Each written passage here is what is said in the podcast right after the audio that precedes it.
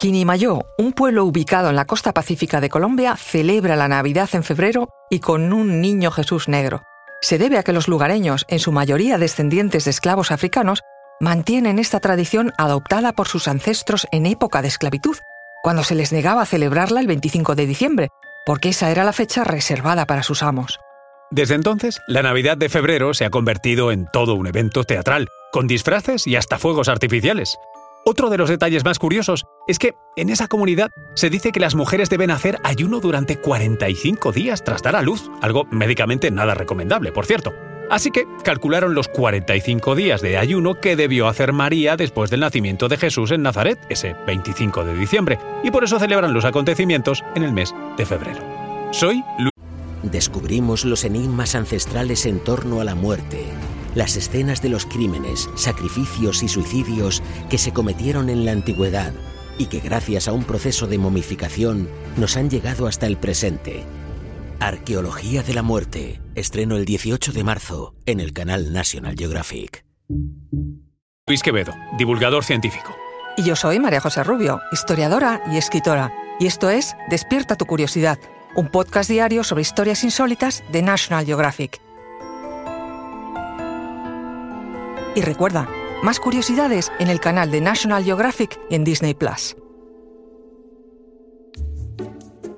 Mientras que el 24 de diciembre es para ellos un día cualquiera, estas fiestas de febrero, conocidas como las adoraciones del niño, son toda una explosión festiva en la que se mezclan creencias católicas, fruto de la antigua evangelización, con formas de expresión y ritualidad traídas de África.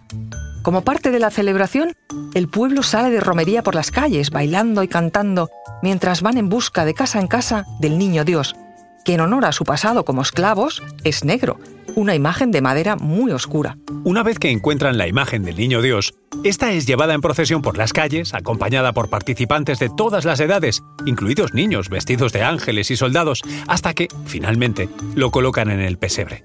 Allí llega uno de los momentos más importantes, una danza llamada La Fuga, que recuerda los pasos arrastrados de los esclavos encadenados.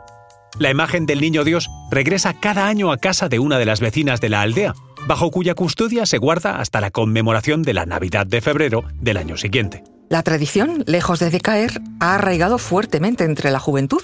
La Navidad del Niño Negro ahora oscila en Quinimayó entre el rito y la fiesta, pero para los lugareños es una celebración de orgullo de sus tradiciones y de sus antepasados negros. Desde el año 1985, cada 2 de diciembre se celebra el Día Mundial para la Abolición de la Esclavitud. Aunque las fechas de su erradicación son distintas en la historia de cada país, la ONU aprobó ese 2 de diciembre, pero de 1949, el Convenio para la Represión de la Trata de Personas, y esta vez sí, para el ámbito mundial.